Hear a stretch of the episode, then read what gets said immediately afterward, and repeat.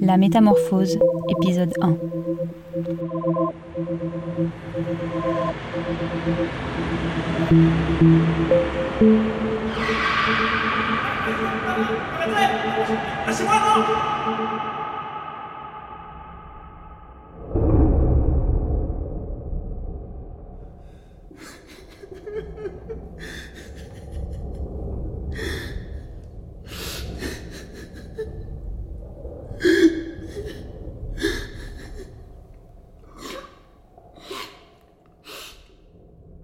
J'ai froid.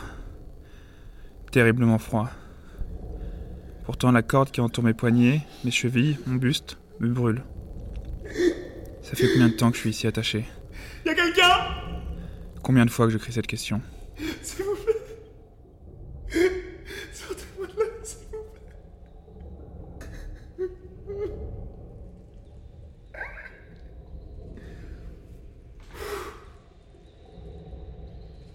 Mes yeux sont bandés.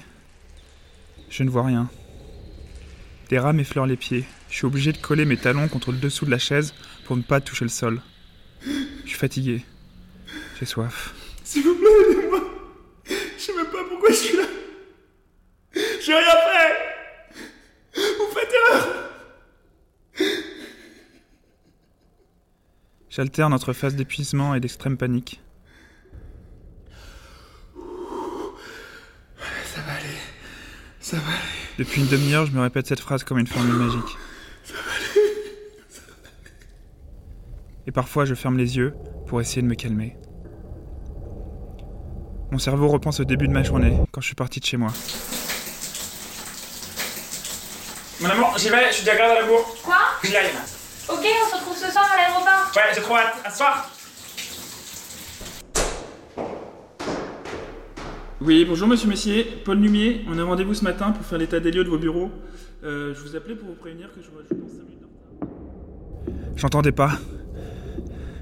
Des personnes viennent vers moi, c'est sûr. Ils sont plusieurs. Restez là. Ils viennent. Je vais voir seul.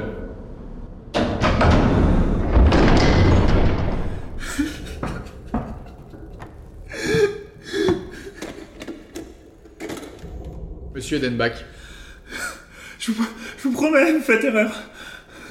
Je m'appelle pas Edenbach. Je vous jure. Vous pouvez vérifier. Je m'appelle Paul. Paul Lumier. Lumier, Paul Lumier.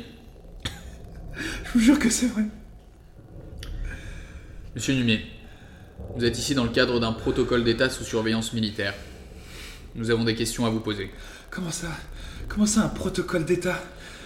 Je crois que vous n'avez pas très bien compris. Les questions ne vont que dans un sens. Est-ce que c'est clair? Oui, oui. Mais je vous jure que j'ai rien fait. Racontez-moi votre journée. Quoi? Monsieur Numier, que les choses soient bien claires. Je vais vous laisser quelques secondes pour reprendre vos esprits. Mais vous ne sortirez pas de cette pièce tant que vous ne m'aurez pas raconté chaque détail de votre journée. Ok. Ok. Alors ma journée. Euh, euh, J'avais des rendez-vous ce matin. Avant Euh, ça, Ok, ok. Euh, je me suis levé. On a fini de préparer nos affaires avec ma copine. Donc j'étais en retard pour mon premier rendez-vous. J'ai couru jusqu'à la station de métro Stalingrad.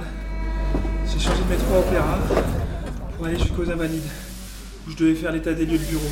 Bonjour Monsieur Messier, je vous m'excuser pour donnez-moi l'adresse exacte de votre rendez-vous, monsieur Numier. Euh, C'était au 548 rue de l'Université. Vous pouvez vérifier. On signe un papier avec la date après un état des lieux. Je n'ai pas besoin de vérifier. Après ce rendez-vous, qu'avez-vous fait? Laissez-moi réfléchir. Mon, mon rendez-vous d'après était vers le boulevard Raspail. Comme j'avais le temps, j'ai décidé de remonter toute la rue de l'université à pied. Il était quelle heure? Euh, aux alentours de 10h quand je suis parti, je crois. 10 heures. Vous étiez donc vers 10h15 à peu près, proche de l'Assemblée nationale. Euh, oui, oui, sûrement. Vous étiez donc présent au moment de l'attentat. L'attentat. Bah oui, monsieur Lumier, l'attentat. L'attentat de l'Assemblée nationale de ce matin. Si vers 10h15 vous remontiez la rue de l'université, vous étiez forcément sur les lieux de l'attentat. Oui.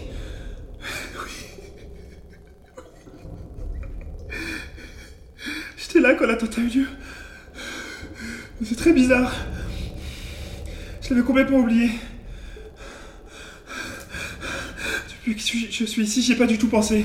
Racontez-moi ce que vous avez vu. Ça me revient. Comme je vous le disais. Je remontais la rue de l'université. Je traversais l'esplanade des Invalides et j'ai continué. Quand je suis arrivé devant l'Assemblée nationale, j'ai entendu un grand bruit.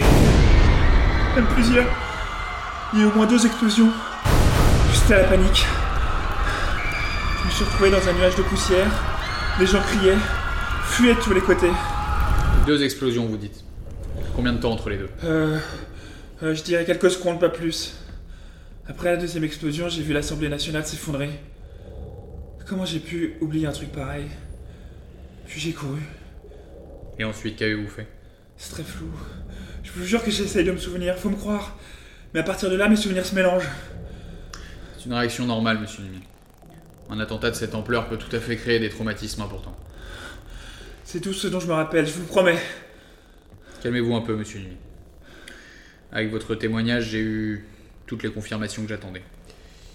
Je vais devoir vous laisser, mais je vais revenir rapidement. Quoi? Quoi? Non, non, non, non, ne partez pas Vous allez me libérer, n'est-ce pas? Pas tout de suite. Monsieur Numé, j'ai encore besoin de vous. Vous êtes plus utile que vous ne le pensez. Utile? Mais comment ça, utile? Une dernière chose, monsieur Numé. Je vais vous demander de mémoriser une phrase. Mémoriser une phrase? Une simple phrase. Répétez après moi. Il n'y a que le temps de ma vie qui me fait différent de ce qui ne fut jamais. mais, mais pourquoi? Ne posez pas de questions et répétez. Il n'y a que le temps de ma vie Il n'y a que le temps de ma vie qui me fait différent qui me fait différent de ce qui ne fut jamais. de ce qui ne fut jamais. Encore une fois. Il n'y a que le temps de ma vie qui me fait différent de ce qui ne fut jamais. Voilà. Cette phrase, monsieur Numier, il faut que vous la gardiez pour vous. Que vous ne la disiez à personne d'autre que moi. Cela me permettra de vous identifier. Mais comment ça? Un peu de patience, monsieur Numier. Bientôt vous comprendrez tout.